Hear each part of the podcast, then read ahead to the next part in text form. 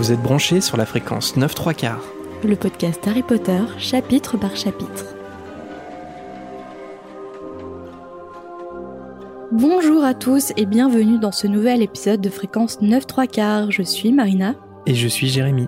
Déjà deux chapitres dans lesquels Harry subit la bêtise des Dursley, sans compter Dobby, un elfe de maison qui fait tout pour qu'il ne retourne pas à Poudlard. Je crois qu'il est temps de passer maintenant à l'action.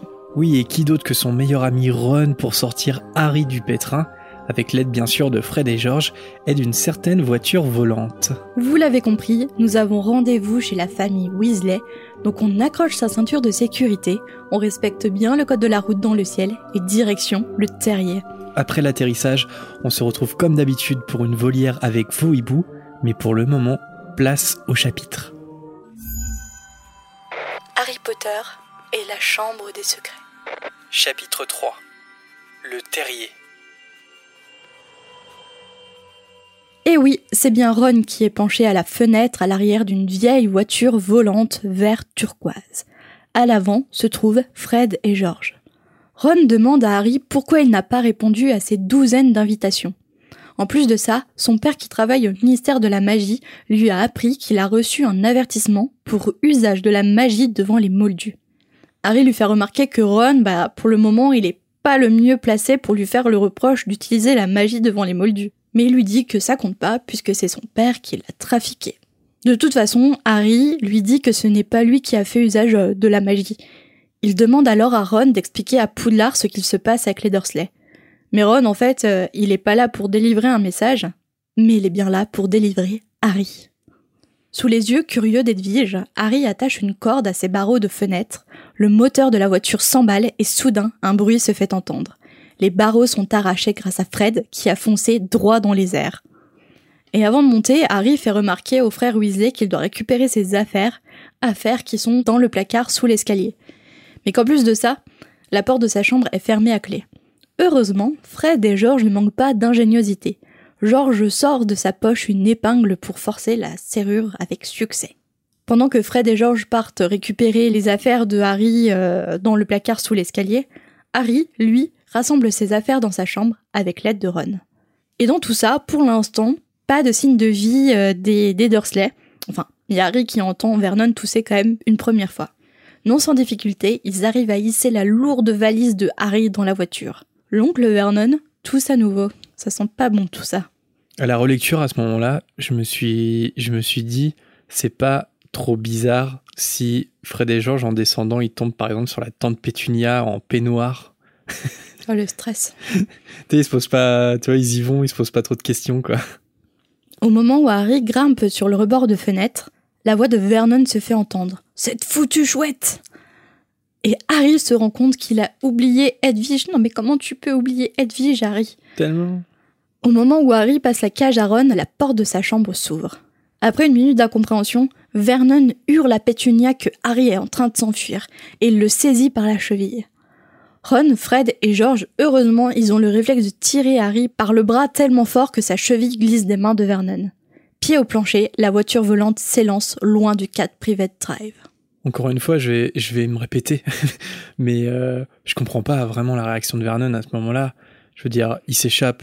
Tant mieux, non? Enfin, je veux dire, vous le voulez pas, Harry, chez vous? Pourquoi? Vous le voulez Vous voulez à tout prix le séquestrer euh, Enfin, vraiment, c'est un sadique, quoi. Enfin, il préfère que Harry soit chez eux, euh, mais qu'il le torture, plutôt qu'il soit dans son monde à lui, en fait. Et je comprends pas, en fait, Vernon, c'est vraiment, pour moi, c'est vraiment un sadique, quoi. Non, c'est pas ça, c'est aussi, il supporte pas d'être floué par Harry et, et par la magie et par, ses, par les sorciers, par ces gens bizarres, tu vois, sous son propre toit. Ouais, je vois. Je pense qu'il y a un côté, euh, un côté comme ça.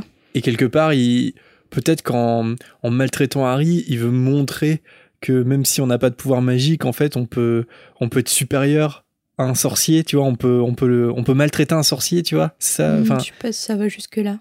parce que leur peur numéro une, c'est quand même que les voisins se rendent compte que euh, ils hébergent un enfant bizarre. Mais ils font tout quand même pour qu'on les remarque. C'est ça qui ça qui est trop bizarre chez les Dursley. Pour qu'on les remarque, euh, oui et non, p- parce que personne euh, n'a porté plainte contre les Dursley pour euh, maltraitance. Hein. Ouais, ça c'est vrai. On se demande bien à quoi ils ont sert bien Madame réussi Fig. à étouffer l'affaire. Hmm. Alors que la famille Dursley regarde Harry s'élever dans les airs, il leur lança à l'été prochain, ce qui fait éclater de rire les Weasley. La pauvre Edwige qui était prisonnière jusqu'à maintenant de sa cage s'élève maintenant dans les airs. Devant la patience de Ron, Harry raconte les derniers événements, plus particulièrement sa rencontre avec Dobby. Ron, Fred et George trouvent la situation un peu louche. Selon Fred, c'est sûrement quelqu'un qui veut faire une mauvaise blague à Harry. Il lui apprend que les elfes de maison sont des créatures dotées de grands pouvoirs magiques, mais qu'ils ne peuvent s'en servir sans l'autorisation de leur maître. Donc, selon euh, Fred, le maître de Dobby est sûrement à l'origine de tout ça. Et du coup, Harry et Ron, euh, face à la théorie de, Fred, ils pensent tout de suite à Drago. Et en parlant de Drago Malfoy, George, lui, il fait tout de suite le rapprochement avec Lucius Malfoy, qui est un des proches de Voldemort, voire un intime même si après la chute du mage noir, il est revenu en disant qu'il n'avait jamais rien voulu de tout ça. Cela fait écho à, ce qu'Harry a précédemment entendu sur la famille Malfoy. Fred ajoute que les ailes de maison se trouvent souvent dans les manoirs appartenant à de riches familles de sorciers. La pauvre Madame Weasley a toujours souhaité avoir un elfe, mais la pauvre doit se contenter d'une vieille goule pouilleuse du grenier. Au départ, face au silence d'Harry, le pauvre Errol fut blâmé par Ron, qui pensait que le vieux hibou ne parvenait pas à délivrer le courrier. Du coup, ensuite, il a tenté d'envoyer ses lettres par Hermès, le hibou offert à Percy pour sa nomination de préfet. D'ailleurs, George raconte à Harry que Percy, il est un peu bizarre euh, depuis le début des vacances.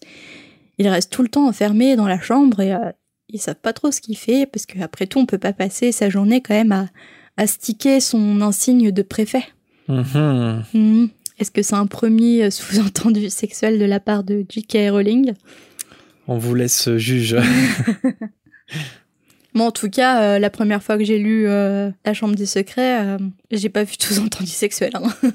Ouais, à 11 ans, tu le vois pas, mais c'est justement quand tu, euh, quand tu relis euh, les livres. Mais même dans le film, j'ai souvenir euh, du début du prisonnier d'Azkaban. Harry, il est quand même. euh, je sais pas si tu te souviens comment le film commence, mais on voit Harry sous, sous sa couette et qui fait des lumos maxima. Mm. Et bon, il est quand même, il se cache sous sa couette et il, il lance à travers sa baguette un sort blanc qui, qui jaillit comme ça. Je pense que c'est pas un hasard de la part d'Alfonso Cuarón de faire ça. Mais entre guillemets, ça a quand même, enfin, entre parenthèses, ça a pas de sens parce qu'il est pas censé faire des lumos maxima, euh, Harry, sinon il est renvoyé de Poudlard. Mais bon, ça c'est un autre sujet. Mais oui, effectivement, à la relecture, des fois, on voit des, des petits, des petits sous-entendus qu'on voyait pas quand on surtout était le terme enfant. astiqué qui, euh, qui est connoté. Alors, je sais pas comment c'est marqué euh, dans, le, dans la version anglaise, j'ai pas recherché. Peut-être que c'est la version française là pour le coup. Je sais pas. Je, là, je. Qui est impliqué à sous-entendu. euh. Peut-être, peut-être. Harry s'inquiète de savoir si les parents de Ron sont au courant pour l'emprunt de la voiture volante. Ron lui dit que non, son père, qui travaille au service des détournements de l'artisanat moldu, doit rester tard, et sa mère, elle, elle aura même pas le temps de se rendre compte euh, de la disparition de la voiture. Alors, on apprend en même temps que Harry ce qu'est euh, le service de détournement de l'artisanat moldu. Alors, ce service, ça concerne tous les objets fabriqués par des moldus, mais ensorcelés par des sorciers. Il faut neutraliser ces objets avant qu'ils ne retournent sur le circuit moldu. Par exemple, le service à thé d'une défunte sorcière a été acheté lors d'une brocante par une moldue. Et cette théière s'est avérée ensorcelée. Elle a piqué une crise et a versé du thé partout. Résultat des courses, un moldu a fini à l'hôpital avec une pince à sucre coincée dans le nez. Monsieur Weasley a dû faire des heures supplémentaires avec son unique collègue, Perkins, pour jeter des sortilèges d'amnésie à tout le monde. Mais malgré tout, le fait de travailler dans ce service n'empêche pas Monsieur Weasley d'être passionné par tout ce que fabriquent les moldus. D'ailleurs, c'est lui qui a ensorcelé la voiture. Une perquisition dans sa propre maison lui garantirait la prison à vie. Ce qui rend bien évidemment Madame Weasley folle de rage. Je me demande à chaque fois, il parle de voiture volante, mais à quel moment on parle de Ford Anglia? Ah, c'est pas cité dans, dans le passage? Bah non, à chaque fois c'est voiture volante. Ouais, je pense quand même que il y a un moment, euh, on va parler de Ford Anglia quand même. Parce que c'est quand même. euh, C'est ce que j'étais en train de me demander euh, en préparant. Ouais, ouais j'ai pas fait attention là, tu vois, dans ce chapitre-là. Mais je suis quasiment sûr quand même que c'est cité, quoi. Les quatre passagers de la vieille voiture vont désormais bientôt atterrir à Lautry-Saint-Chapoul. Alors je sais pas si tu prononces le S. Sainte Chassepoule, je dirais. Ah ouais? Ouais, Sainte, déjà, c'est sûr que c'est Sainte. Et Chassepoule, Chapoule. Chassepoule, non? Chapoule, ça fait bizarre. Chapoul? Ouais. L'atterrissage se fait près d'un garage délabré qui s'élève au milieu d'une petite cour. Pour la première fois, Harry, et nous, par la même occasion, découvrons la maison de Ron. Cette maison ressemble à une porcherie qui aurait été agrandie au fil du temps. Et elle a tellement d'étages que tout ça semblait tenir par magie. Quatre cheminées se dressent sur un toit rouge, et un écriteau tordu planté près de l'entrée porte le nom de la maison, le terrier. Dans la cour, il y a des poulets grassouillés qui picorent, des bottes entassées en désordre et un vieux chaudron rouillé qui encadre la porte. C'est merveilleux, s'exclame Marie. Je trouve que la description qui est faite du terrier, elle est vraiment euh, un peu une description cocon. euh, tout de suite, tu ressens un peu la, chaleur humaine qui peut se dégager euh, du terrier. Je sais pas pourquoi, mais ça m'a ça m'a refait cette Après, peut-être à cause des films et, et le fait qu'on connaisse la famille Weasley et son caractère et sa gentillesse. Mais quand tu lis la description, là, tu sens toute la chaleur des Weasley et t'as trop envie de rentrer au terrier. Je trouve que quand même il y a un mot. Enfin, moi je vais ressentir plus ça à l'intérieur de la maison, mais euh, à l'extérieur quand même un, un mot là dans la version française c'est porcherie. Ouais, C'est-à-dire que c'est et porcherie c'est pas vraiment un lieu. euh, non. Tu vois ce que je veux dire? Et c'est vrai que bon, maintenant on a l'image des films et on a tous envie d'aller dans le terrier des, des films. Mais et puis je pense que dans l'imaginaire de J.K. Rowling c'est un lieu chaleureux tout ça. Mais c'est vrai que le mot porcherie il est vachement connoté quand même et on n'a pas personne n'a envie de mettre les pieds dans une porcherie. Enfin c'est un lieu assez euh, assez euh, crado quoi en soi. Et je sais pas je le trouve juste assez fort par rapport à, à la description en vrai qui est qui est- Une porcherie, fait. peut-être que les structures des porcheries ont une... Enfin, justement que les porcheries ont une structure particulière. Mm. Et tu vois, ça fait pas... euh, Ça fait pas écho à l'aspect boueux de la porcherie, mais peut-être à une structure particulière. ouais ouais ouais. Non non mais ouais c'est pour ça c'est c'est plus la connotation du mot qui Ouais, parce que je vois mal fait JK que- imaginer... euh, Mais encore une fois, j'ai pas comparé avec la version anglaise, mais ils disent porcherie aussi dans la version je anglaise. sais pas. Je sais pas j'ai pas la pas regardé. traduction. C'est peut-être à je- cause de la traduction aussi. Ouais, mais après, je, vois mal Jean-François Ménard quand même inventer ce mot, mais je pense. Alors, peut-être qu'après, en anglais, ça n'a pas la même connotation qu'en français, tu vois. Mm. Parce que porcherie, c'est presque une. ex- Enfin, ouais, c'est une expression. euh, c'est une porcherie, euh, ta chambre. Tu vois, Ouais, je c'est sais pas si on dit ça en une anglais. expression Mais... euh, péjorative. Mm, mm. Fred a un plan. Et son plan, c'est de monter à l'étage en attendant que Madame Weasley les appelle pour petit déjeuner. Et à ce moment, Ron va devoir se précipiter dans la cuisine en criant Maman, regarde qui est arrivé cette nuit. Elle sera ravie de voir Harry et personne ne saura jamais qu'ils ont emprunté la voiture. Mais à quel moment Fred a pu penser que ce plan allait marcher? Ouais, je sais pas. Que Madame Weasley allait- allait- n'allait pas se rendre compte de la disparition de la voiture et surtout de ses enfants, de trois enfants. Surtout quand on connaît Madame Weasley et son radar de super maman, c'est for- c'était sûr qu'elle allait les découvrir. Avec sa super horloge. Ouais. Mais euh, c'est surtout euh, ce qu'ils oublient dans le plan, c'est que même si ça, ça fonctionne, Harry, il est censé dire quoi après? Bah oui, Comment il est venu? Ouais, j'ai pris le bus. euh. Ouais, ils ont pas trop, ils ont pas trop mûri le plan, quoi. Ron commence à parler, mais il s'interrompt. Ses yeux fixent la maison et son visage devient verdâtre. Les trois autres firent volte-face. Alors, ce qui effraie les frères Weasley, c'est bien leur mère qui approche d'un air mauvais. Elle les regarde euh, tous les trois, puis elle dit d'un ton euh, faussement calme qu'elle était morte d'inquiétude. Mais au moment où l'un d'eux essaye de se justifier, c'est l'explosion totale. Madame Weasley hurle qu'elle a jamais vu ça et qu'elle va tout raconter à leur père à son retour, qu'ils auraient pu se tuer ou faire perdre le travail de leur père avec la voiture. Après avoir crié jusqu'à euh, se casser la voix, Madame Weasley se retourne alors vers Harry et elle lui dit calmement qu'elle est contente de le voir et qu'il doit prendre un petit déjeuner. Harry et les frères Weasley euh, suivent euh, Madame Weasley à l'intérieur de la maison et ils entrent euh, dans la cuisine. Harry, il regarde autour de lui. Il y a une pendule accrochée au mur avec des indications à la place des chiffres. On en parlait juste avant. Des livres de recettes magiques ou encore une vieille radio qui annonce l'émission Salut les sorciers avec la célèbre chanteuse Célestina, Célestina pardon, Moldubec. Et Fred est Jamie en guest. Moi, je pensais, j'étais un peu déçu à leur lecture. Je pensais qu'à la radio, il y aurait fréquence 9 3 quarts. Mais non, c'est Salut les sorciers. Salut les sorciers, c'était pas le titre d'un d'un petit magazine jeunesse qui paraissait, je sais plus, hebdomadairement ou mensuellement, euh, avec des histoires, des articles. Sur Harry Potter ou pas du tout? Non, c'était, il me semble, non Ou les petites sorcières, comme ça. Si ça dit quelque chose à quelqu'un, je sais pas si j'ai inventé un souvenir, mais il me semble que j'étais abonnée à ça. En tout cas, la Gazette du Sorcier a sorti un, un podcast qui s'appelle Salut les sorciers, justement en hommage à l'émission qui est citée dans La Chambre des Secrets dans ce passage-là. Alors, petite question euh, pour toi, Marina. Est-ce que euh, tu sais pourquoi le terrier, qui est un nom assez bizarre, s'appelle le terrier? Est-ce que tu as une, une idée ou est-ce que tu sais? Et ben pour une fois, c'est moi qui vais te répondre. bah cool, vas-y. Et j'ai trouvé la réponse. Alors je cite ma source. Merci harrypotterfandom.com. Le wiki. Ouais. Pour comprendre cette anecdote, on va hum, utiliser les termes anglais. Donc le village d'Ottery St. Catchpole. Super accent anglais, je vais être super à l'aise. N'existe pas dans la réalité. Cependant, il existe un petit village nommé Ottery St. Mary, près d'Exeter, dans le Devon. Dans le Devon Murray.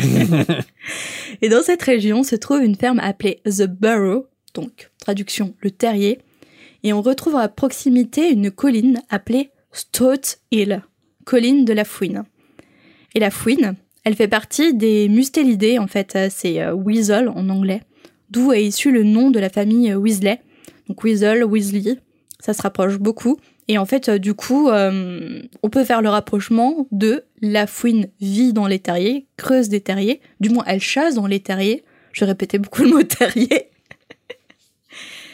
Donc du coup, ça peut être une explication au fait que le terrier, la maison des Weasley, s'appelle le terrier. Alors moi, je connaissais pas du tout euh, le fait qu'il y ait une véritable ferme dans un autre village qui s'appelait The Burrow et un autre village qui ressemble à l'outerie Saint-Chaspool en anglais. Donc ça, je ne savais pas du tout. Et ça se demandait si du coup J.K. Rowling euh, la connaît ou est-ce que c'est une simple coïncidence?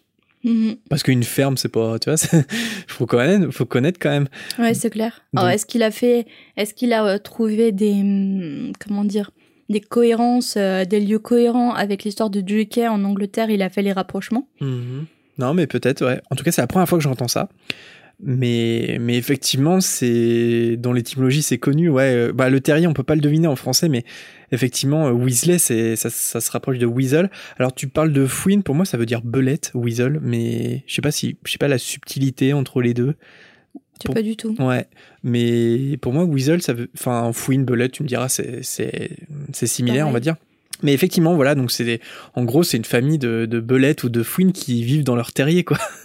Alors dit comme ça, ça paraît bizarre, mais ça. Et encore une fois, en français, euh, fouine, c'est péjoratif. Ouais, Donc, est-ce que c'est péjoratif aussi en anglais? Parce que généralement, quand tu dis, ah non, mais ce mec-là, c'est une vraie fouine. mais alors justement, c'est peut-être un truc euh, juste que j'ajouterais, c'est que je pense effectivement qu'il y a un aspect péjoratif.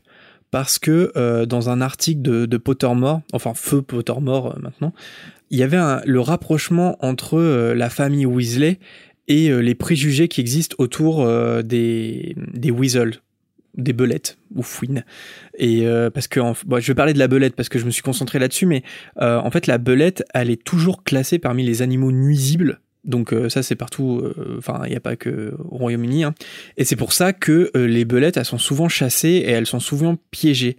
Mais, et c'est là où l'article faisait la- le lien, comme les Weasley, en fait, les belettes, elles méritent pas leur mauvaise réputation. Donc c'est une mauvaise réputation, mais en véritable, enfin, je veux dire, euh, de, comment dire, c'est pas juste euh, une expression qu'on peut utiliser et que c'est péjoratif. Non, En fait, c'est ce en, vrai, les belettes, euh, euh, elles sont mal vues alors que euh, c'est un préjugé.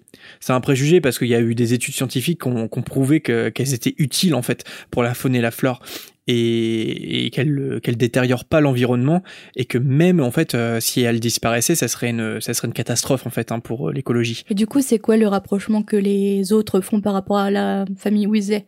C'est le préjugé de la famille pauvre et famille nombreuse Ouais, c'est ça, c'est qu'il y a beaucoup de préjugés qu'il peut y avoir autour de la famille Weasley, euh, et notamment tous les préjugés hein, euh, faits par la famille Malfoy, tu vois, genre qui sont pauvres, euh, qui font trop d'enfants pour, pour pouvoir les nourrir, qui vivent dans une porcherie, etc., etc. Alors qu'en fait, si on creuse un petit peu, c'est- tout ça, tout ça est faux, quoi. Et bon, voilà, enfin, je sais pas, c'était Pottermore qui faisait le, Le, Le lien. Ouais, ouais. Alors, pour venir euh, au chapitre, avec les belettes, ou les fouines, Madame Weasley euh, prépare le petit déjeuner avec des gestes nerveux de, baguette magique et en marmonnant des reproches contre ses fils. En servant Harry, elle précise d'une voix douce que lui n'y est pour rien et que d'ailleurs, il se faisait du souci euh, pour lui avec Arthur. Et qu'au bout d'un moment, bah, euh, Madame Weasley et Arthur seraient venus le chercher en fait, mais sûrement pas en voiture volante. Fred et George euh, tentent de justifier à nouveau ce qu'ils ont fait, mais Madame Weasley leur demande de se taire. À ce moment-là, une petite silhouette en chemise de nuit fait son apparition avant de repartir aussitôt en poussant un cri. Ron euh, il dit à Wabas à Harry que c'est sa sœur, Ginny, et qu'elle a passé l'été à leur parler de lui. Fred euh, ajoute euh, qu'elle veut son autographe. Alors, on en a déjà parlé pour le tome 1, mais c'est quand même un peu bizarre, je me répète, mais le comportement de Ginny, en sachant qu'il y a un an, à peine, quand elle a appris que Harry Potter était dans le Poulard Express, on se souvient qu'elle voulait à tout prix monter à bord pour le voir. Qu'est-ce qui s'est passé entre temps Par exemple, imagine t'as ton crush de quand tu étais au collège. Tu te lèves le matin, les cheveux ébouriffés, euh, la mauvaise haleine euh, que tu sens à 10 km. Et là, d'un coup, tu vois ton crush dans le salon de ta famille. Ouais. Et toi, tu es en caleçon. Tu fais quoi? Ouais. Tu remontes dans ta chambre.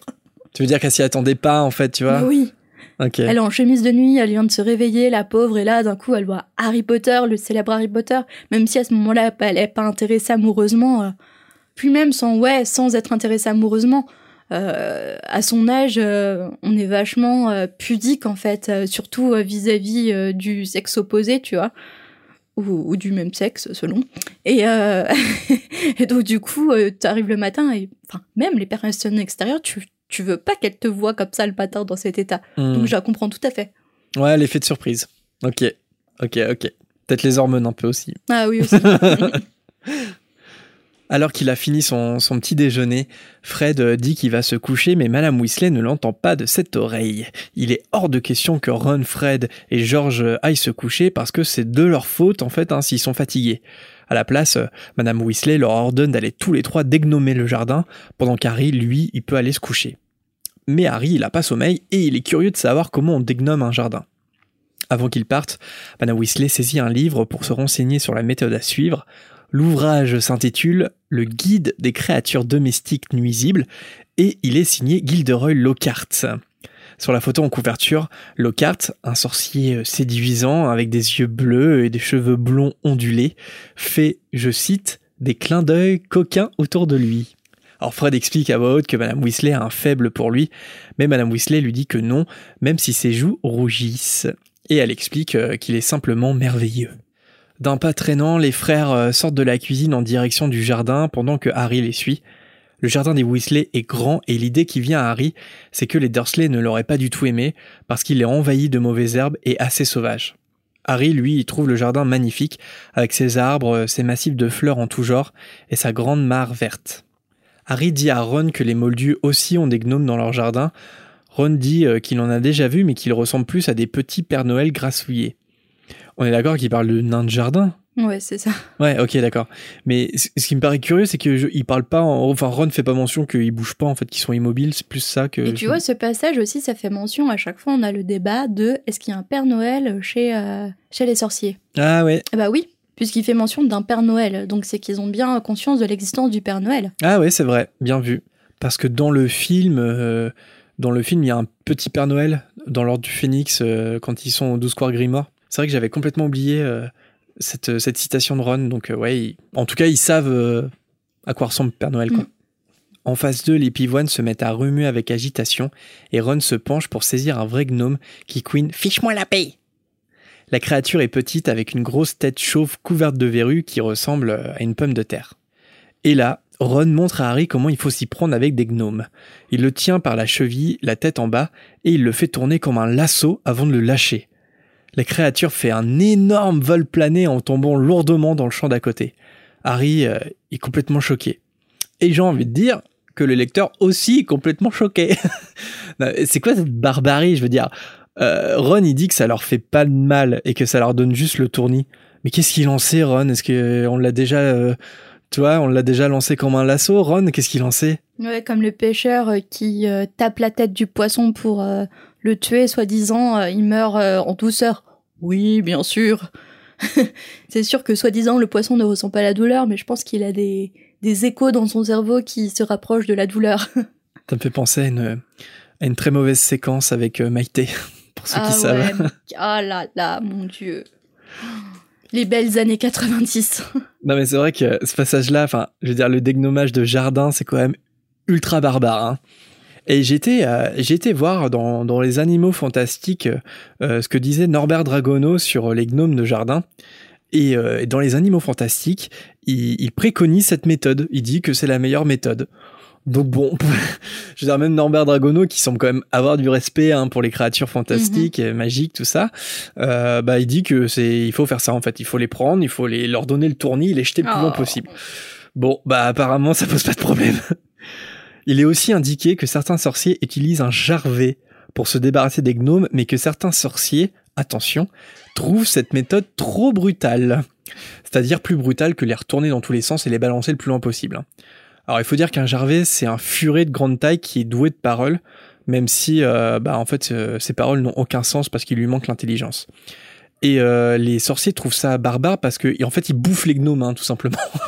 ça il fait, c'est dans son régime alimentaire. Non mais c'est terrible euh, le, traitement des sorciers que le traitement que réservent les sorciers euh, vis-à-vis des animaux et des créatures magiques. C'est d'une barbarie incroyable. Entre les elfes de maison et les gnomes de jardin, Mm. on est servi pour le moment, c'est vrai. Puis je sais pas si toi c'est pareil, mais euh, moi les gnomes j'arrive pas à voir ça comme des créatures magiques. Mhm. Mais je vois ça, mais je pense que c'est à cause de nos nains de jardin. Je vois ça comme des petits êtres humains. Et en fait ils enverraient euh, bouffer euh, des êtres humains, des petits êtres humains par un grand furet. C'est Mhm. atroce. Ouais, ouais.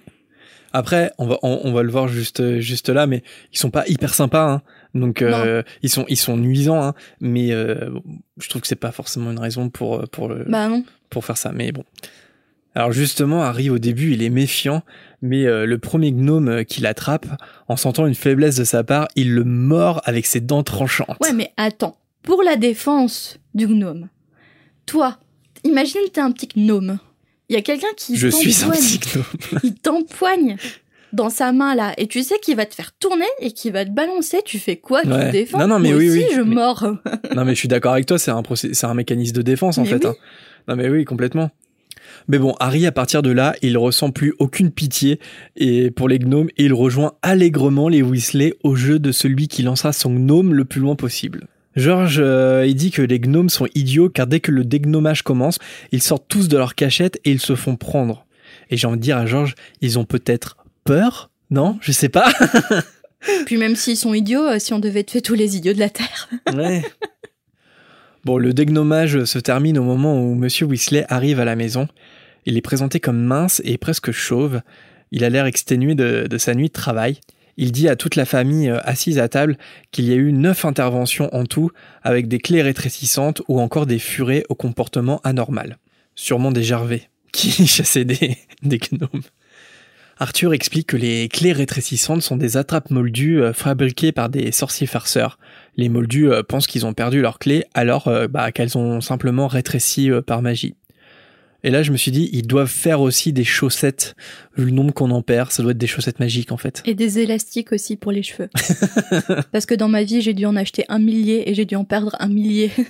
Non mais c'est ça, c'est des sorciers qui, qui nous prennent un peu pour des moldus idiots en fait, je pense. Arthur dit que, que c'est fou le nombre d'objets, d'objets moldus détournés par des sorciers, et Madame Weasley, euh, qui fait son apparition, donne comme exemple une voiture volante. À tout hasard, euh, comme ça. Arthur, euh, bah, il est surpris et Madame Weasley lui, lui demande d'imaginer par exemple un sorcier qui, qui trafiquerait une voiture pour la faire voler en le cachant à sa femme. Ouais, parce qu'en plus, moi j'avais oublié qu'il avait caché euh, à Madame Weasley le fait qu'il avait ensorcelé une voiture. Après, pour défendre Arthur, je veux dire, Madame Weasley est pas hyper tolérante, tu vois. Donc je pense que tu c'est un peu comme Fred et George qui vont faire leur farce et attrape euh, en, en- en discrètement dans leur chambre, en fermant la porte. Tu vois, Arthur, il sait que Madame Weasley, euh, enfin que sa femme, euh, elle accepte pas ce qu'il fait, donc il le fait en cachette. Oh, mais attends, bah non, mais je la comprends. Parce que. il travaille au service de détournement de l'artisanat moldu. Ouais. Il condamne les gens, comment dire Ouais, mais lui, c'est pas mal intentionné, tu, Tu vois, vois. il fait il le pas euh, fait. euh, Attends, je vais pas réussir à ressortir. Faites ce que je dis C'est parce pas que mal je fais. intentionné, mais. Je suis tellement- Non mais je, franchement, je, je commence à être convaincu par ton argument. non mais tu vois, il, con, il, il chasse et il condamne des sorciers qui, qui sont nuisants et qui cherchent à faire du mal aux moldus. Arthur, quand il trafique tout seul dans son petit garage, il fait de mal à personne, tu vois ce que je veux dire Oui, mais si on devait filtrer euh, tout ce ah non, mais la loi elle s'applique pas à toi parce que bon, toi t'as un bon fond. Tu vois, non, ça fonctionne pas comme ça. Il y a une règle et il faut les- la respecter. Oh, qu'est-ce que je suis chiante. Mais c'est vrai. tu vois, je la comprends. En même temps, Madame Weasley, je pense que c'est une femme qui est très droite et euh, et en même temps, c'est pas un ou deux objets. Je pense que comme euh, comme on l'a dit, toute sa maison contient des objets quand même moldus qui sont ensorcelés. C'est quand même, euh, il y a un peu d'abus de la part d'Arthur.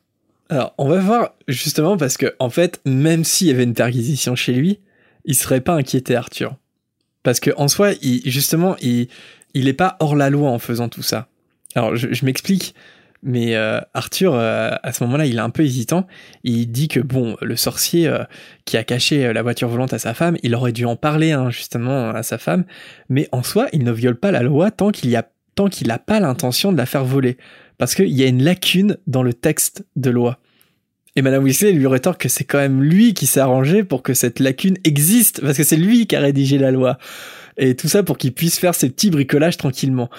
Donc je suis d'accord, tu vois, c'est un peu euh, c'est un peu espiègle, mais justement il a il a créé la loi exprès pour qu'il puisse faire ces petits bricolages qui font de, mal à ses propres activités.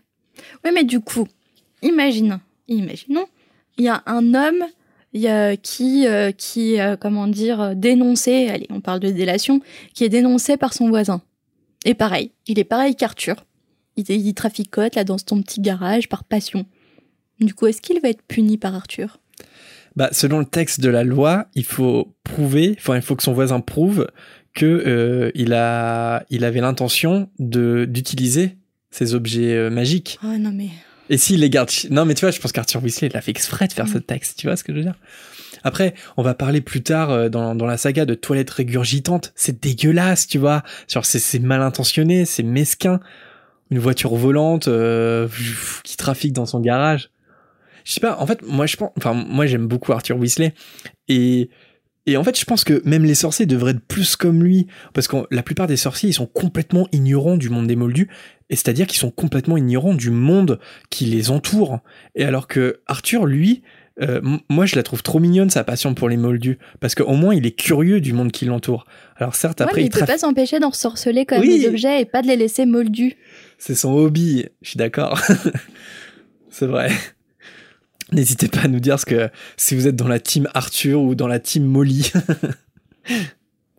Madame Weasley en profite pour signaler que, justement Harry est arrivé ce matin euh, en voiture qu'il n'avait pas l'intention de faire voler. Arthur, euh, qui l'avait pas remarqué, il est très heureux de faire la connaissance d'Harry. Madame Weasley euh, lâche pas le morceau et elle précise que ses propres fils sont allés le chercher en voiture.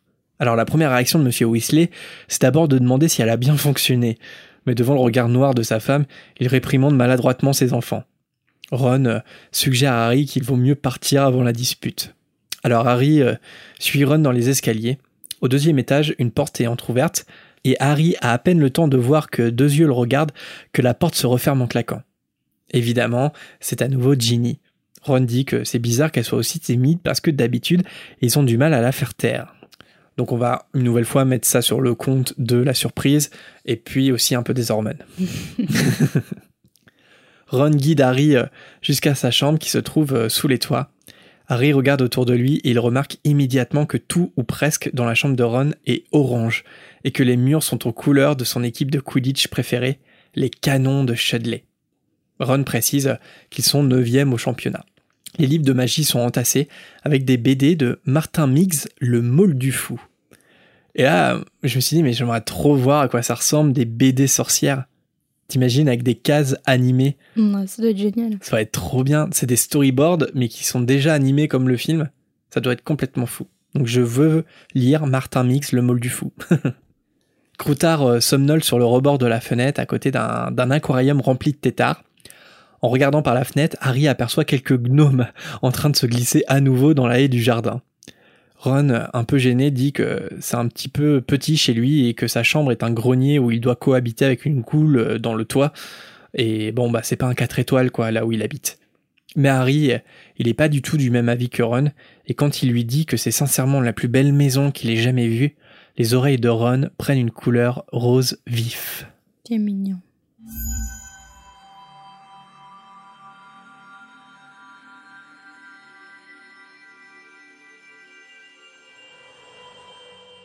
Merci Jérémy. Merci Marina. Mais je t'en prie. Passons maintenant à la rubrique Renomme le chapitre. Alors Jérémy, comment as-tu renommé ce chapitre? C'est très mauvais signe parce que j'ai deux versions.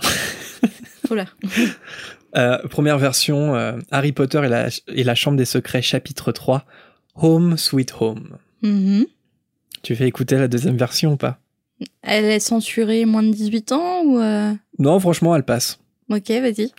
Harry Potter et la Chambre des Secrets, chapitre 3. Viens boire un petit coup à la maison. Il y a du blanc, il y a du rouge, du saucisson. et Gilou, avec son petit accordéon. Vive les bouteilles et les copains et les chansons. C'est un peu long. Pourquoi? Je sais pas, je suis passé de Home Sweet Home à Viens boire un petit coup à la maison et après j'ai tapé euh, lyrics euh, Viens boire un petit coup à la maison. Alors moi, je peux, je vais rien dire parce que moi, je sais pas pourquoi j'ai pensé à ça. C'est le titre d'une émission. Tu vois, j'ai pensé un peu euh, maison extravagante euh, qui sort de l'ordinaire. euh, et du coup, ça m'a fait penser à une émission que regardent mes parents. Qu'est-ce que ça va être? Harry Potter et la Chambre des Secrets, chapitre 3. La maison de France 5.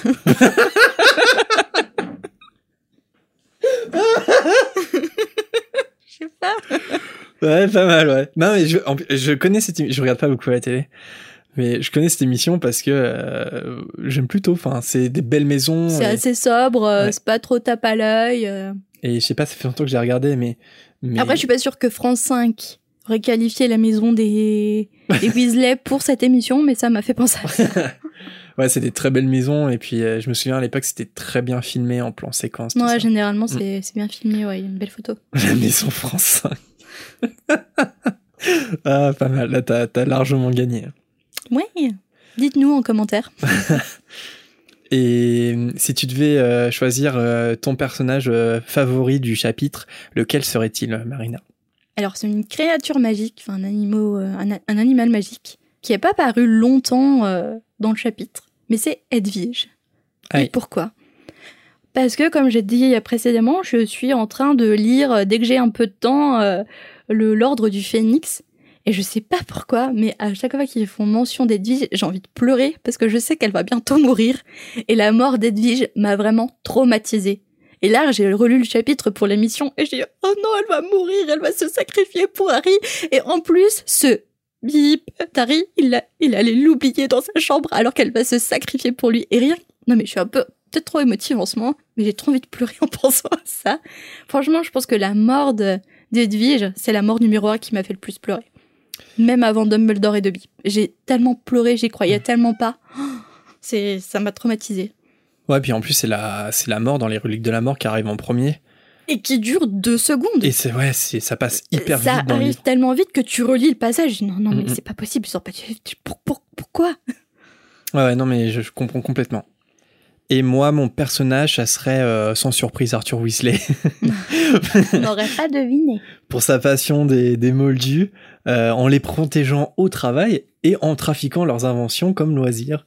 Et, euh, et aussi, c'est précisé qu'il est contre le dégnomage. Donc, euh, pour moi, il est parfait, Arthur Weasley. Arthur, Arthur, Arthur.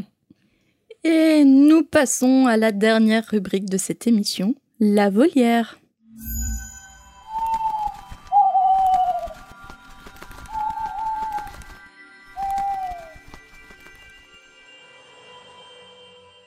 On écoute un premier hibou sonore de Cécile. Salut la team de Fréquence 9 3 quarts. Je vous laisse un petit message pour une question qui me turlupine. C'est euh, lorsque Quirrell euh, fait euh, son sort euh, lorsque Harry a son premier match de Quidditch et que Rogue fait son contre-sort, je comprends pas qu'à partir de ce moment-là, on n'ait pas de gros, gros, gros soupçons euh, sur Quirrell. Enfin, en tout cas, que l'équipe pédagogique n'en ait pas, même si Rogue a l'air d'en avoir un petit peu. Mais à partir du moment où un prof essaye de tuer un élève, je me dis, il n'y a pas tellement de raison de le garder euh, dans, en poste, en fait. Et je comprends pas trop, en fait, pourquoi ils sont pas allés plus loin dans ce qui a poussé Quirrell à, à faire ça. Et, et voilà. Donc, si vous avez une réponse, n'hésitez pas. En tout cas, merci beaucoup à vous pour votre podcast. C'était chouette d'avoir relu avec vous donc ce premier livre. Et puis, bah, j'attends la suite avec impatience. Des bisous. Et puis, euh, moi, je suis sur Lyon. Donc, euh, si vous faites un meeting, euh, bah, je serais ravie de vous rencontrer. Voilà. Merci Cécile pour ton hibou. Dis, tu crois que si on faisait un meet-up à Lyon, il y aurait du monde ou pas? Il y aurait Cécile. ouais, non, pourquoi pas. Bah après, euh, peut-être, euh, peut-être à, une- à un événement Harry Potter. Enfin, on a bon espoir que qu'on puisse y aller avec des supports de communication, tout ça, euh, bah, avec un stand. Mhm. Et donc, euh, je pense que ça se fera comme ça. Mais il y a pas mal de podcasteurs, podcasteurs, je sais pas trop, mais quelques youtubeurs euh, qui euh, prennent l'habitude de faire des meet-up dans des villes où ils vont avec des abonnés. euh, et parfois, si, il y a Charles et Mathias, je crois, qui font des meet-up à Paris de temps en temps. Ils font des, ils sont une petite dizaine et ça fait des petites soirées bien sympas. Nous, après, est-ce qu'on est beaucoup écoutés à Lyon? Je sais pas. Ça mériterait qu'on fasse un petit post sur nos réseaux et En même temps, je sais pas, je serais trop timide face à vous. je ferais ma timide. on pourrait proposer, faire un sondage, euh, voir euh, combien de personnes seraient intéressées et puis Ouais. pourquoi pas sur un week-end quoi. Mhm. À réfléchir.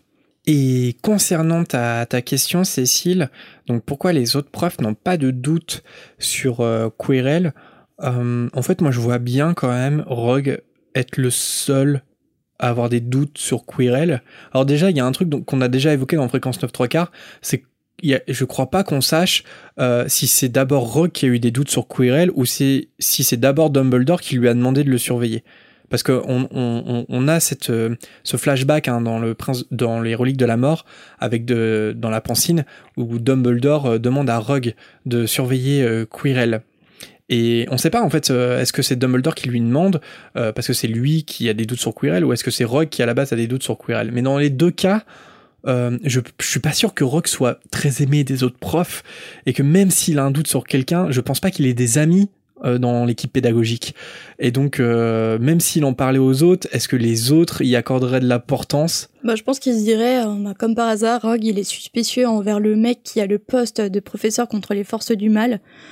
Il veut juste essayer de le déloger et c'est tout, quoi. C'est Rogue. Ouais, en plus, il y a ce truc-là, il y a ce passif avec Rogue, ouais, Mhm. t'as raison. Il y a ce passif où il va forcément, euh, va forcément être contre le prof de défense contre les forces du mal, ouais. T'as raison. Donc, euh, donc effectivement, il y a un petit peu d'ignorance et, et de naïveté de la part des autres profs, parce que, bon, Rogue a raison, quelque part. Mais, euh, mais ça peut se comprendre par rapport à Rogue, tout simplement, quoi.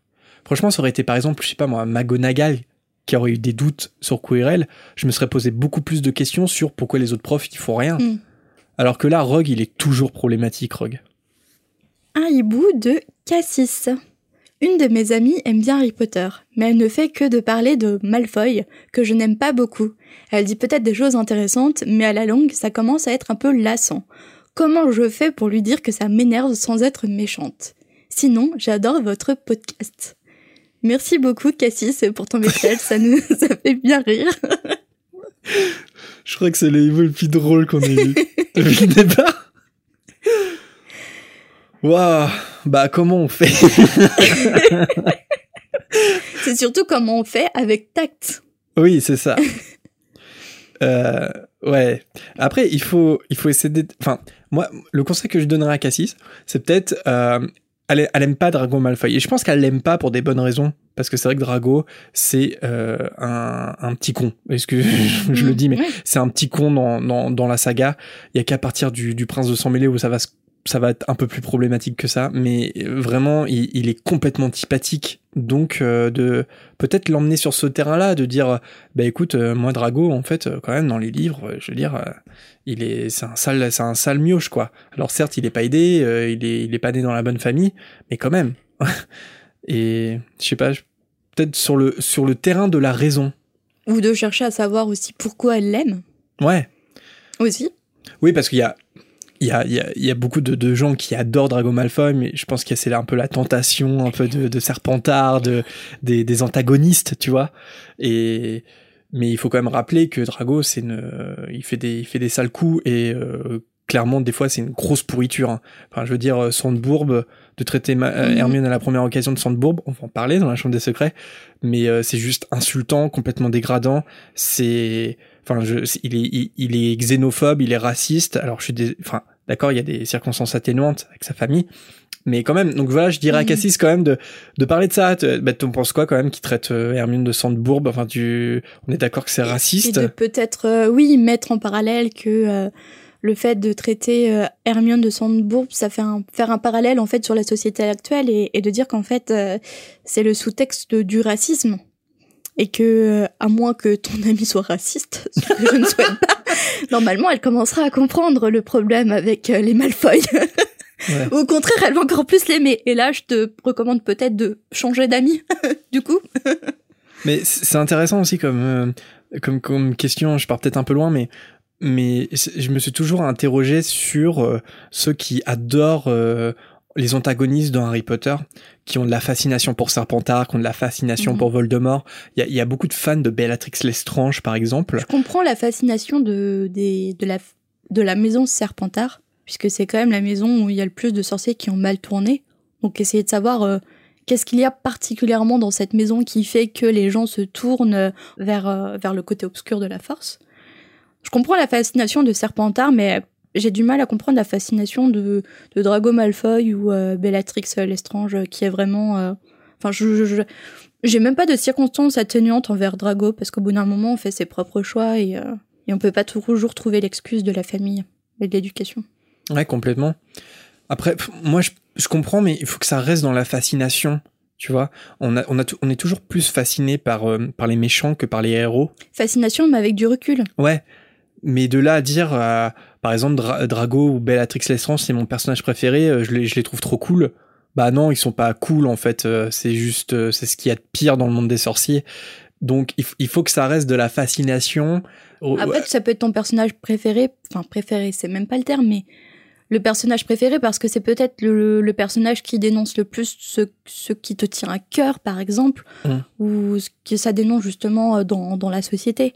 Tu peux dire que ouais, Drago, il représente tout ce qui va mal dans la société, sa famille également, et du coup, t'aimes bien ce qu'en a fait euh, J.K. Rowling de son personnage, de sa famille et de son évolution. Tu peux avoir ce, Hmm. ce raisonnement-là? Ouais, ouais, ouais. Même, même apprécier le personnage euh, dans, dans, dans ce qu'il est, parce qu'encore une fois, on a le droit d'aimer les méchants. Mais, euh, mais quand même, il faut toujours, enfin, si on, si on adore euh, les antagonistes, il faut, il faut quand même toujours avoir cette réflexion, ce recul, et de voir qu'est-ce qui tourne pas rond chez eux quand même, tu vois, et de pas, de pas, tu vois, de pas trop éclipser euh, l'aspect euh, de leur personnalité, les choix qu'ils font, euh, leurs défauts qui sont immenses. Tu vois ce que je veux dire? Et, et justement de rappeler bah ouais on les apprécie mais parce qu'ils sont fascinants et ça s'arrête là en fait c'est Mhm. et parce que c'est les méchants et qu'ils sont fascinants donc on, on sait pas ju- ju- jusqu'où leur folie peut aller et c'est il y a, il y a- voilà il y a une fascination du mal de toute façon Après, on connaît pas euh, Cassis, on connaît pas euh, son âge, Non. donc l'âge de son ami. Donc après, euh, si tu lis, euh, si tu lis très jeune Harry Potter, tu peux pas, pas forcément avoir tout ce recul-là sur euh, sur euh, le sous-texte qu'a hum, qu'a écrit J.K. Rowling. Hmm. Il y a ça aussi, il y a peut-être l'âge. Donc Ouais. parfois, t'as pas la maturité suffisante, euh, enfin le recul euh, suffisant pour pour lire entre les lignes. complètement mais en tout cas Cassis euh, En tout cas, merci on pour ta espère t'avoir question. donné des pistes je sais pas Je, je sais pas si on, on t'aura aidé, mais on a adoré ta question en tout cas. Un hibou de Grendo qui nous dit Ce petit hibou est en réaction au dernier épisode Un très mauvais anniversaire, et particulièrement concernant les Previously on Harry Potter, écrit par euh, J.K. au, au début de chaque livre. Toujours à te faire l'intéressant avec ton accent anglais. Là. tu me le jettes dans la face. Previously on Harry Potter. Previously on Harry Potter. Pourquoi c'est cet accent de grand-mère? Oh. C'est un mystère. Quand on lit les livres à la suite, euh, cela semble inutile puisqu'on peut les enchaîner, sauf qu'à l'époque, il fallait attendre un an avant de découvrir la suite. Un an, c'est long, surtout pour un public jeune qui a sûrement oublié euh, ce qui s'est passé au tome précédent lorsque euh, a à nouveau le livre entre ses mains. En tout cas, à l'époque, ça m'a bien servi. Oui, je fais partie de la génération qui a grandi avec Harry. Voilà, voilà, je retourne vous écouter. De gros bisous du Sud. Merci Grendo, effectivement, euh, euh, on avait parlé de ça, de, de ces passages qui peuvent sembler parfois longs à la lecture, mais c'est vrai que dans le contexte, ils peuvent être utiles, ces passages. Hmm. J'arrive plus à me souvenir justement. à- J'ai essayé de me souvenir si à l'époque ça m'a été utile ou pas les, les rappels. Est-ce que j'avais oublié beaucoup d'éléments? Après non, parce que euh, à la sortie de chaque livre, les derniers livres, à chaque fois j'avais la date de sortie et donc du coup je m'arrangeais pour faire ma relecture qui Ouais. Quand j'allais terminer en fait le dernier livre, boum, il y a le dernier qui allait sortir. Donc du coup, j'avais tout euh, fraîchement en mémoire. Donc je pense que ça m'a pas trop servi à l'époque. Mais après, t'as pas le temps de faire des relectures ou pas l'occasion, c'est vrai que ça peut être utile. Il, il se passe tellement de choses dans la saga que, euh, Ouais, c'est ça, c'est besoin d'un petit previously. Si, si t'es déjà euh, un bien fan au, au, début, au début de la sortie des livres, c'est vrai que en fait, euh, tu, tu relisais en fait le, le livre avant, donc euh, tu, enfin, t'étais bien au courant de ce qui se passait avant. Et effectivement, mais après, ça peut aider euh, les, les lecteurs un peu plus occasionnels, on va dire, Mhm. qui, qui, qui ont lu tous les livres, mais qui les lisaient euh, qu'une fois, et puis euh, au moment de la sortie, puis voilà quoi. Donc euh, effectivement, ça, ça a un aspect utile. Et j'ai une vrai. question pour les auditeurs qui euh, ont découvert euh, Harry Potter alors que tous les livres étaient sortis. Vous les avez tous enchaînés? Vous terminiez un, tome, vous recommenciez euh, le, le tome suivant ou vous preniez une petite pause pour euh, digérer toutes les informations? J'aimerais bien savoir. Ouais. Et aussi, si jamais il y en a parmi vous, donc tous les livres sont sortis, mais enfin vous avez découvert les livres une fois qu'ils étaient tous sortis, mais est-ce qu'il y en a parmi vous qui donc qui ont lu les livres sans jamais avoir vu aucun film Ça c'est Ah une oui. question que je me suis Mm. posée parce que euh, les reliques de la mort, enfin tous les livres quand tous les livres étaient sortis, je pense qu'il y avait les cinq premiers films, si je dis pas de bêtises. Il devait y avoir l'ordre du Phénix devait être sorti, mais pas encore le Prince de sang mêlé. Et donc ça fait pas mal. En tout cas, il y avait déjà pas mal de films de sortie. Mais est-ce qu'il y en a parmi vous qui, ont, qui sont vraiment rentrés dans l'univers d'Harry Potter euh, quand tous les livres étaient sortis sans jamais avoir vu euh, les films? Je sais pas si ça existe. C'est possible, hein. Regarde, par exemple, nous, on a fait euh, pour La Croisée des Mondes. Ouais. On a vu qu'il y avait la série qui sortait. Avant de commencer la série, on, on a lu la saga. Après, il y avait qu'un film parce que ça, il y a eu, ça, ça fait un flop et du coup ils ont pas fait les autres. Ouais, mais il y a la série qui est sortie. Et Là, c'est il y a pour la ça série qu'on qui est a-. Ouais, qu'on ouais. a lu la. Enfin, toi, tu as fini la saga. Moi, j'ai, Ouais. j'en suis au tome 2. Mais euh, du coup, on a pris l'initiative d'attendre euh, d'avoir lu toute la saga avant de regarder la série. Mm, mm. Et je, et je fais ça quasiment pour toutes les adaptations de, de romans en film, par exemple. Je tiens d'abord à prendre connaissance euh, du roman avant le film. Ouais. Et généralement, je suis déçue. Bah, et puis il faut mieux faire dans ce sens-là. ouais, ouais. Bah ouais, ça nous intéresse ce ce genre de témoignage. Comment vous avez lu et est-ce qu'il y en a parmi vous qui, qui ont lu avant d'avoir vu quoi que ce soit? On parle bien de des, des lecteurs euh, les plus jeunes parmi nous en fait, ceux qui ont Mm. découvert euh, après coup. Les boomers. Mais non, c'est nous les boomers. ah bon? Bah oui. Ah ok. Nous, non, mais on est trop jeunes pour être des boomers. Ah c'est pas ceux qui sont nés- qui sont nés dans les années 2000 euh, les boomers? Ah non, je croyais. En fait, t'as peut-être, t'as peut-être mérité ta défini, ta- ton appellation de boomer. Un boomer, en fait, c'est un mec euh, qui est né après-guerre et qui a bénéficié de toute la croissance économique et qui, et qui, en gros, a, hum, a usé à fond de son pouvoir d'achat et même un peu trop, qui s'est jamais posé la question de l'écologie et qui a consommé à fond économiquement et euh, non écologiquement euh, dans sa vie. Ouais, donc euh, personne n'est boomer et quoi. aujourd'hui, bah si, Enfin, ni toi tu, ni tu connais pas euh, des mecs euh, de quoi so- 60 piges Ah qui oui, mais des voilà. leçons sur la vie alors que Ah on non, a- mais je pensais que ça, ça- ça- que c'était une génération de jeunes les boomers. non non non généralement les boomers en fait c'est c'est c'est je sais pas je crois que c'est 60 ans corrigez-moi C'est si lié je au me baby trompe. boom C'est d'après-guerre, 60 quoi. ans en gros c'est des baby boomers qui te donnent des leçons sur la vie alors qu'aujourd'hui euh, la société qu'il a connue n'est plus la même aujourd'hui c'est genre de 60 piges qui dit ouais de toute façon maintenant les femmes elles se plaignent pour rien euh, à l'époque voilà c'est ça les boomers Ok. J'ai eu un aparté euh, hors antenne avec euh, Jérémy avec quelques imitations de, boom- de boomer, mais je vais être censurée. Donnez Sur au Tipeee une. si Non, vous tu- voulez tu connaître la vraie sur- version. Non, je plaisante. Il il y aura que les futurs tipeurs qui pourront écouter tes imitations. Je suis censurée dans ce podcast. Alors, le dernier message, ce n'est pas un hibou, mais c'est une petite question qu'on a piquée sur le groupe Facebook, et c'est une question d'Adrien. J'ai une question vraiment bête à poser sur l'hygiène. Comment et où les élèves de Poudlard se lavent-ils? Leur linge est lavé tous les jours? Où doivent-ils mettre leur linge? Ça, je me doute que les elfes s'en occupent. Comment ça se fait aussi qu'ils aient un système de tuyauterie? Alors Adrien, sache que tu n'es pas la seule personne à te le demander, puisque déjà il y a eu quelques réponses sur le groupe Facebook. Abonnez-vous si jamais ça vous intéresse de voir les divers sujets de conversation qu'on peut avoir sur le groupe, c'est très intéressant. T'es pas la seule personne à le demander, parce que j'ai vu qu'il y avait un subreddit à ce propos. Alors pour ceux qui connaissent pas Reddit, c'est un site américain qui, euh, qui partage des informations et en gros, enfin, moi je vois ça un peu comme un forum, un peu... Donc là, tu euh, t'adresses aux boomers qui connaîtraient pas Reddit en fait. non, mais en France, c'est pas forcément connu, euh, Ouais, Reddit. En fait, ça, ça traite de tous les sujets. Un- pour moi, c'est un énorme forum de discussion avec tous les sujets. Donc il faut y aller quand même avec un œil averti parce que parfois il y a des sujets qui sont très sensibles, très compliqués. Mais par exemple, euh, pour ceux qui regardent Squeezie ou encore qui regardent Paradox, le- leur traite d'horreur, bah, ça vient en fait euh, généralement de, de Reddit, de subreddit. Et euh, je pense que vous pouvez connaître ce site euh, par ça. Alors pour ce sujet, les fans sont partagés entre on s'en fout, c'est futile, et à toutes sortes de spéculations ou de théories. Bon, moi j'ai repris deux, deux, deux subreddits qui m'ont fait rire. Il y a un mec quand même qui parle d'une théorie qu'il aurait entendue, donc il y a du conditionnel il a même plus la source, il se souvient pas, qui dit qu'avant l'invention de la plomberie, les sorciers, alors j'avais pris la citation en anglais, je ne sais pas pourquoi, parce que je vais pas oser parler en anglais euh, comme ça dans le podcast. En gros, il dit qu'avant l'invention de la plomberie, les sorciers faisaient leur business, euh, enfin leurs petites affaires euh, partout où ils voulaient et nettoyaient après. Alors je pense que cet auditeur, il a un peu confondu les anecdotes du Moyen Âge ou, ou de la vie à Versailles. Eh bien, détrompe-toi, Marina, Non, tu connais cette théorie? Parce que ce n'est pas une théorie, c'est une information officielle. Mais non Et si, parce que... C'est vrai Ah ouais, ouais, c'est vrai. en fait, je vais te choquer. Vous, les auditeurs connaissent peut-être aussi. Euh, ça commence à dater parce que c'était en 2015, donc euh, ça fait déjà euh, presque 5 ans. En fait, J.K. elle a écrit un article sur Pottermore, sur Feu Pottermore, ouais. où on- qu'on peut retrouver sur le Wizarding World maintenant, sur la Chambre des Secrets.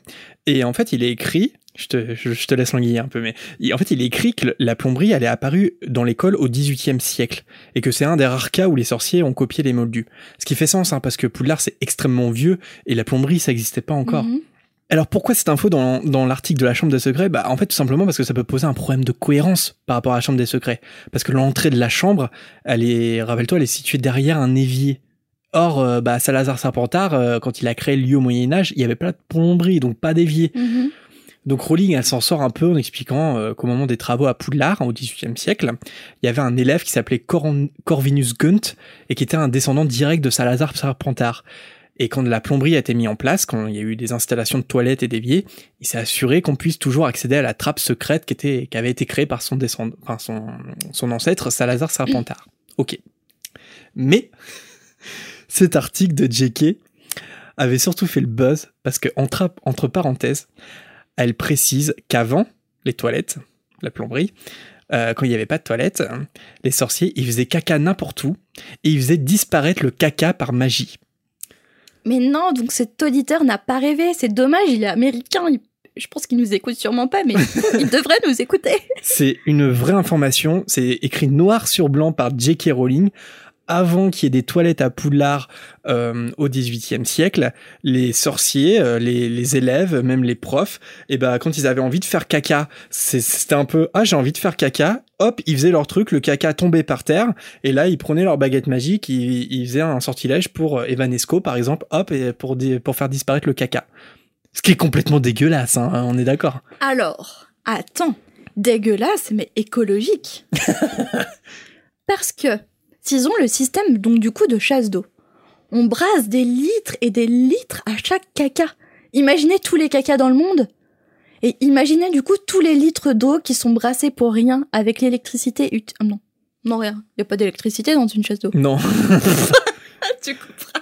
Non mais par contre c'est vrai, vrai que euh, écologiquement tirer une chasse d'eau c'est voilà. Imagine, non mais après, ils pourraient utiliser des sortes de de d'isoloirs où tu fais ton petit caca, tu le fais disparaître baguette magique, tu mets un coup de lingette euh, javel, euh, je ne sais quoi, et ah non, lingette c'est pas trop écologique. Ouais, mais en gros tu laves avec une serpillière et hop, c'est hyper écologique. Après j'ai envie de dire quand même que même avec la magie c'est pas forcément écologique parce qu'on va l'apprendre plus tard mais il y a rien qui disparaît complètement dans le monde de la magie et rien qui apparaît de nulle part non plus. En fait, euh, c'est c'est de la matière contre de la matière. Donc en fait, quand t'es un sorcier et que tu fais caca par terre et que tu fais disparaître ton caca, ton caca certes il est plus là mais il est forcément autre part. oui, mais tu l'utilises pour faire du fumier. Je suis pas sûr. je suis pas sûr que les sorciers utilisent leur caca pour faire du fumier. Je pense que ça, se- ça, se trouvait dans le néant, euh, dans un néant magique, mais où il y a une il y avait une montagne de caca en vrai. Ce qui est pas Tu et, penses et c'était pas utilisé comme engrais, je pense pas. Bah t'en sais rien, faut bien le faire disparaître. Mais par contre, ça se trouve, euh, la fosse sceptique de Poudlard permet euh, de permet de faire euh, pousser les citrouilles à Hagrid Et dans nous le regarde, potager. ça va dans la mer, tu parles, c'est génial. Ah, je sais pas, ça se trouve, ça se trouve, il y a un système un peu plus écologique à Poudlard, je sais pas. Mhm. Oui, euh, notre sujet de conversation pendant 10 minutes a été euh, où va le caca à Poudlard et euh, c'est pas écologique le caca. Non, non, mais c'est trop drôle que cette information ait été écrite par J.K. Rowling, quoi. Elle a vraiment dit qu'avant les toilettes, il faisait ça n'importe où, quoi. ah non, mais moi j'étais persuadée que le mec il avait il avait inventé ça, il avait fabriqué un souvenir, mais non en fait une Non, non, soit il a lu, soit il, il a entendu quelqu'un parler de, de cet écrit de J.K. Rowling. Après les, les mecs au Moyen Âge euh, ils faisaient vraiment ça. Hein. Il y avait pas de toilettes. Hein. Bah, le Moyen-Âge, euh, c'était Dans pas. les châteaux ils faisaient ça. Hein. Franchement, au niveau hygiène, le Moyen-Âge, c'était pas ça. hein. Et pourtant, pas a été créé à ce moment-là. pour les faire disparaître.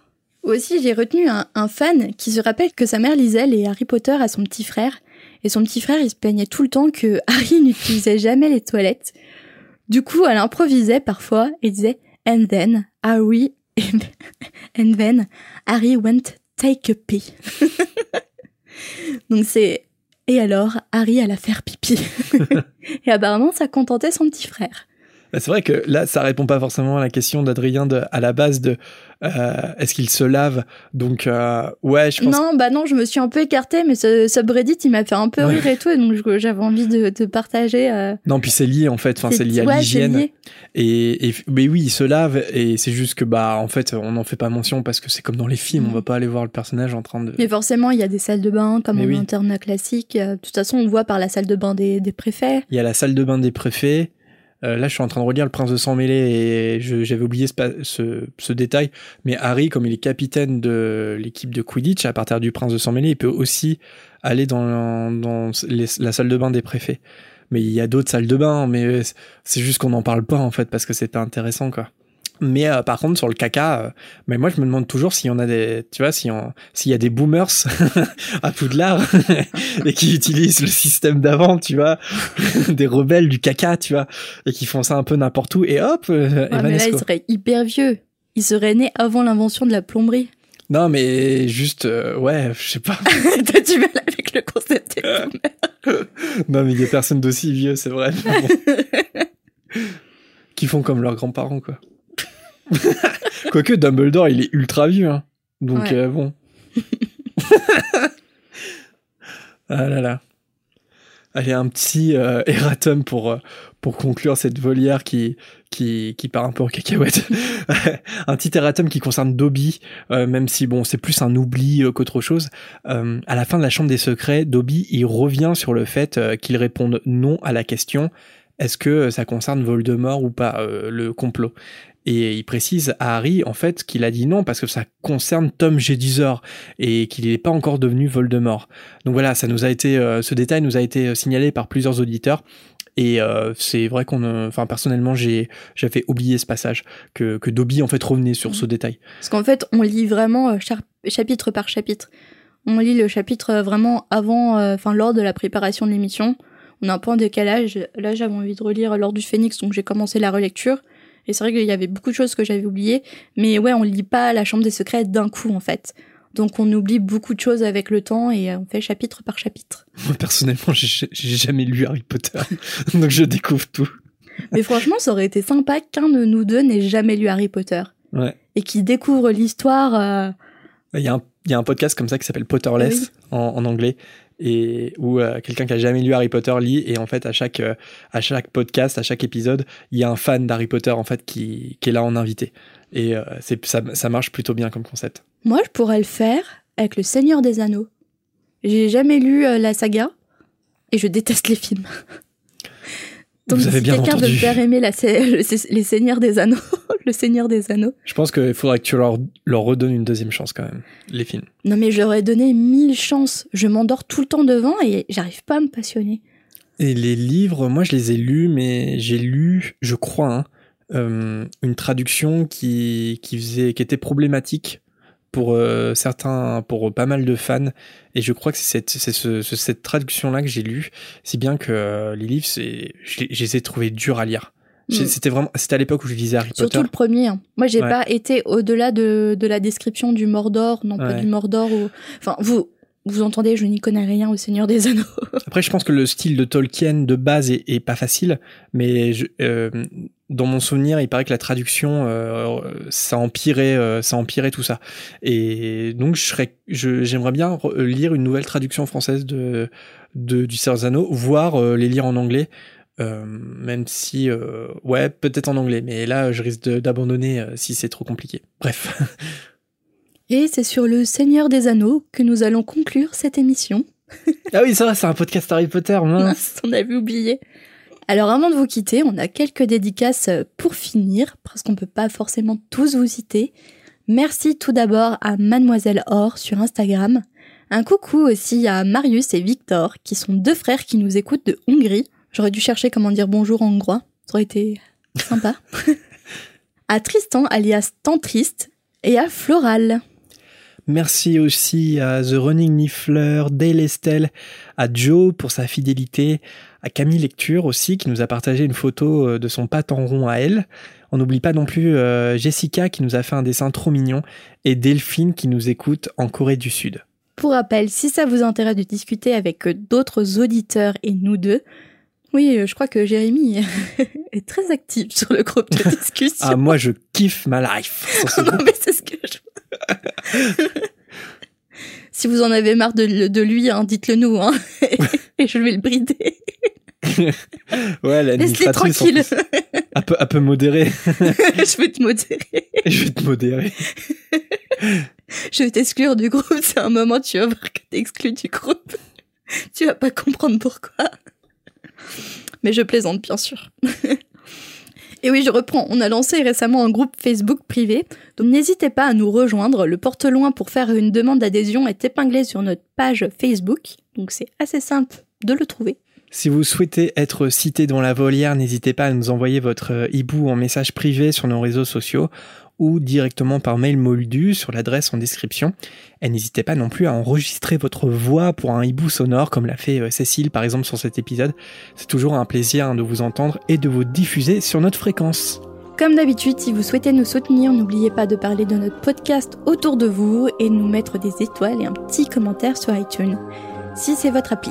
Une des raisons pour lesquelles on adore faire cette émission, c'est de pouvoir partager avec vous notre passion commune pour Harry Potter. Et plus on est de fans, plus cette fréquence sera utile. On se retrouve la semaine prochaine chez Fleury et Bud pour le chapitre 4 de la Chambre des Secrets. Et en attendant, on reste connecté sur les réseaux moldus. À la semaine prochaine! Salut